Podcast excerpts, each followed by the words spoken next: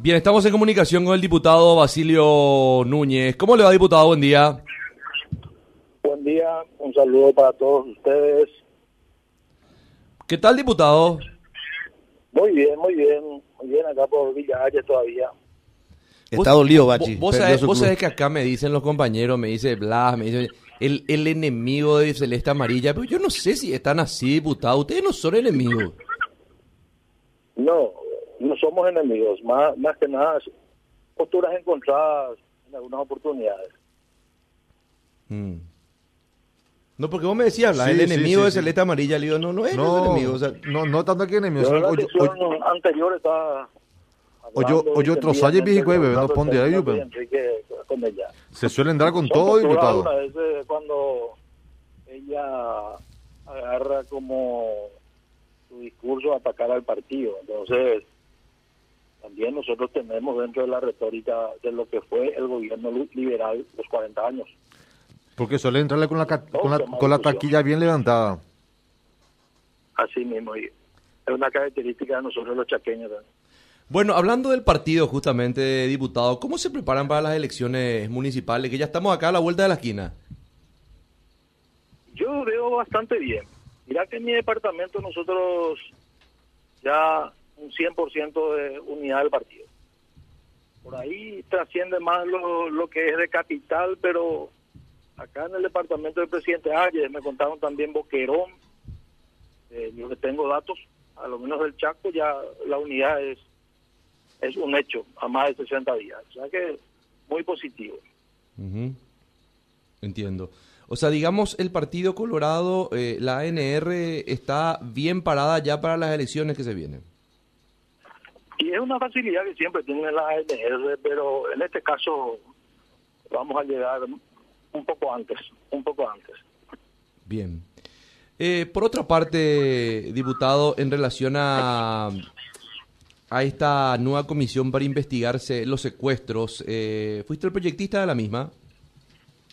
Sí, yo fui uno de los politistas en el 2019. Ujú. Imagínate vos lo que se tardó en tratar y cuántos secuestros fallecidos tuvimos. ¿Y qué pasó? ¿Por qué quedó eso parado, diputado? Ha- Había que preguntarle a los senadores, en diputados, las dos oportunidades que tratamos, porque la primera fue como un proyecto de resolución.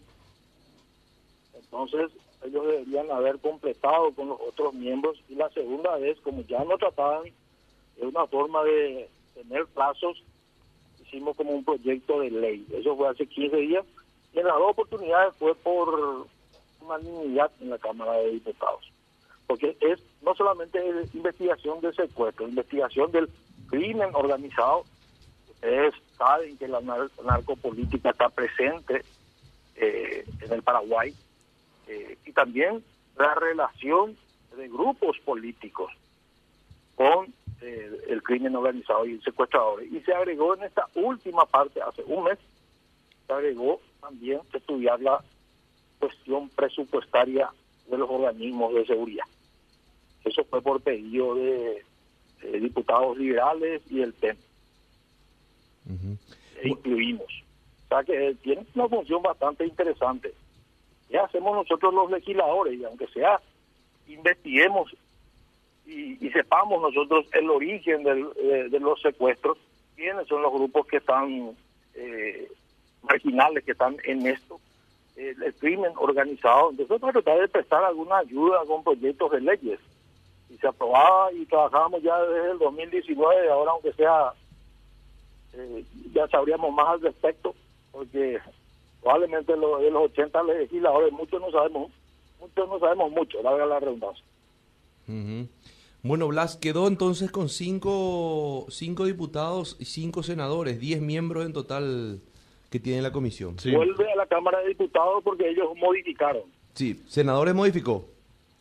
Bueno, entonces nosotros vamos a ver, yo no tengo todavía el documento a mano, pero te puedo adelantar que pediré que se trate de este miércoles en 8, para que entonces tengamos un dictamen de comisión y veamos las modificaciones que le hicieron. Y si amerita entonces aprobar como está, lo aprobaremos, si no, no ratificaremos nuestra versión.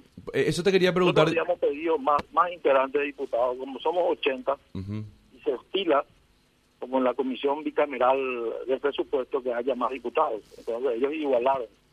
Entiendo. ¿Esa sería la modificación que plantearían?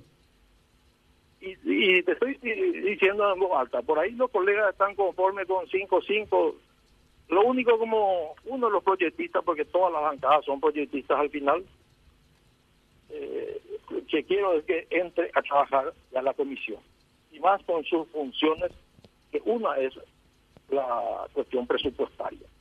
Que nosotros nos comprometimos este miércoles en presentar, pero di en base a nuestras publicaciones y lo veo lo veo bien el senado dijo que creo que hoy va a tratar también eh, presupuesto para la para los organismos de seguridad y es que requiere más Sí, sí, porque a veces, diputados, se conforman las comisiones eh, bicamerales y los que trabajan son dos, tres. Eso también sucede con el presupuesto general, que si de repente 25 diputados o 12 senadores son los que integran la bicameral de presupuesto, pero en realidad lo que trabajan termina siendo los mismos de siempre, que son 5 a 6 personas nada más.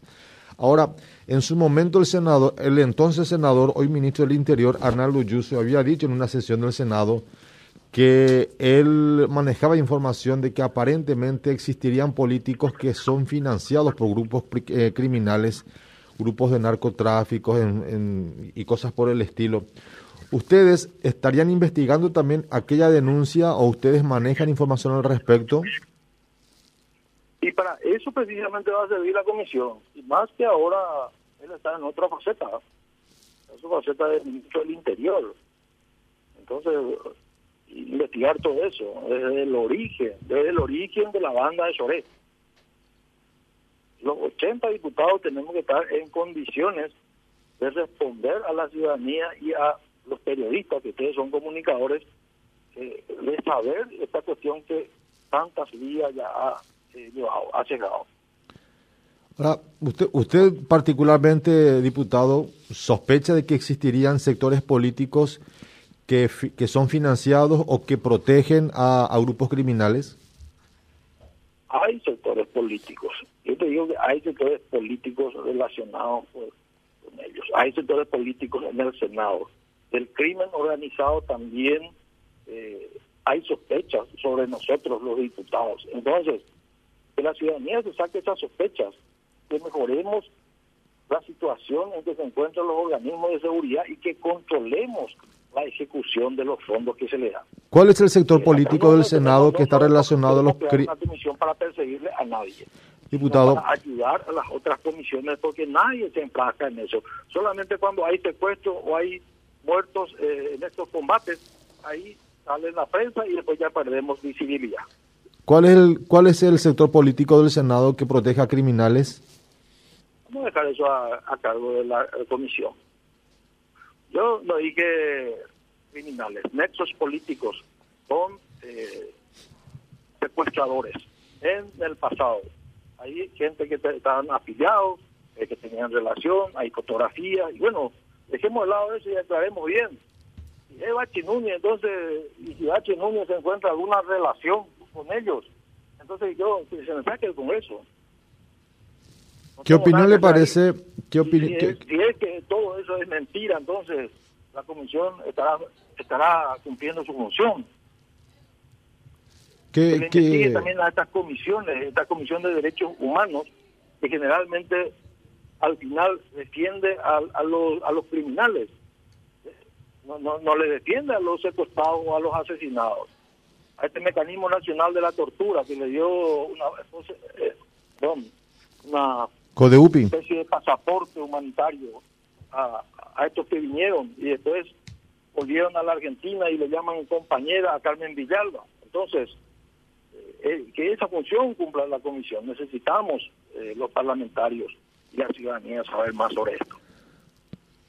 diputado, en su momento usted había mencionado que en caso de que se dé ciertas alianzas dentro de dentro del Partido Colorado con otros sectores políticos, ideológicamente se ven más en empatía con Pacha, Pacha Querida, por ejemplo, pero descartó toda posibilidad de aliarse, por ejemplo, al Frente Guazú.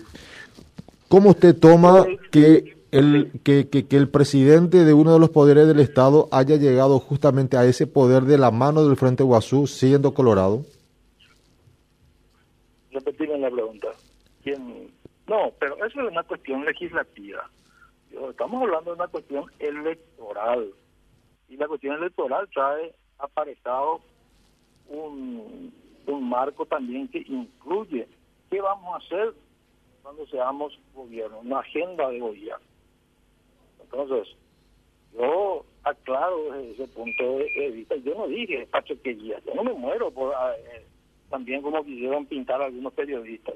Yo dije que somos a pregunta de, de, colegas de ustedes, respondí eh, todos los partidos y después es más simple de, otra forma, digo. Frente Guazú y todo partido que sea similar a Frente Guazú, nosotros no somos compatibles. Y lo sigo sosteniendo, porque ellos, por ejemplo, están de acuerdo con despenalizar la propiedad privada. Ellos están de acuerdo con las invasiones. De alguna forma se van donde hay invasiones y aprovechan esa situación en que viven muchos compatriotas. Y te digo porque lo conozco.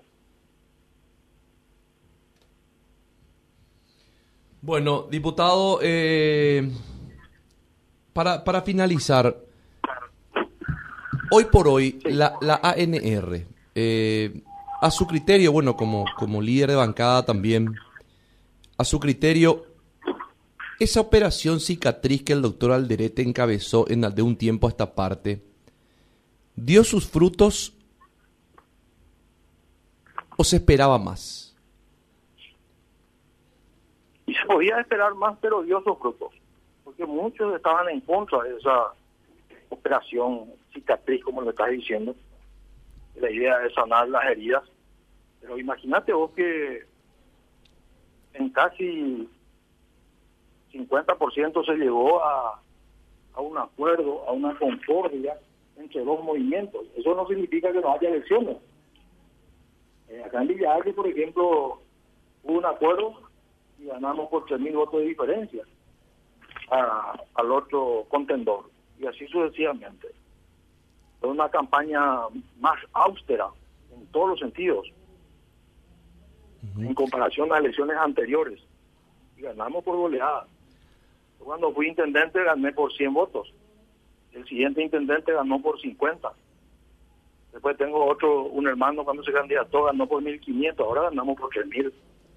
En Anagua ganamos por 1.300. Se ganaba por 300. Entonces, hubo su fruto porque hubo un enfrentamiento entre eh, movimientos grandes en varias localidades.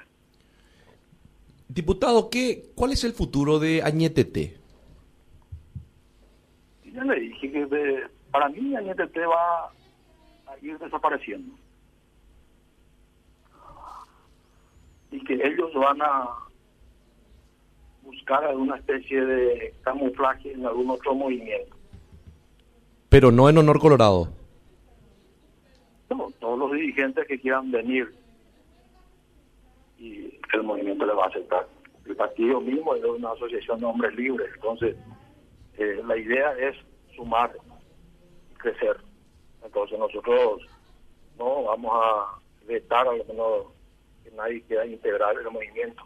Sí, hay unas reglas de que si no hay un acuerdo, pues van a tener que competir. el Colorado fue el que más chapas abrió, abrió en Central en su momento. Entonces siempre se le abre la posibilidad de competir. ¿Van a, a convencer van a convencer a Horacio Cartes, diputado, para que sea el candidato por honor colorado a la presidencia de la ANR? Yo voy a ser uno de los más fanáticos en tratar de convencerle. Porque eh, su respuesta fue contundente en el sentido de que la prioridad ahora es unir al partido para las municipales. Por eso que nadie quiere hablar de alianzas, porque es el momento de unir al partido. Y se está logrando mucho silencio y algunas declaraciones imbombantes de algunos, dirigentes, pero se está logrando la unidad en varios departamentos. Entonces, eh, va a ser algo que vamos a tratar nuevamente después del partido, pero sí te puedo decir de que eh, hizo un impacto dentro del partido el socializar eso de que le pedimos al presidente de la República que sea el candidato a presidente de la Junta de Gobierno y eventualmente en las mismas internas acompañar la candidatura probable de otros eh, potables hombres de nuestro movimiento que son Santi Peña y Galeana. Bien, diputado, muy amable. Muchas gracias por esta charla para Radio Primero de Marzo.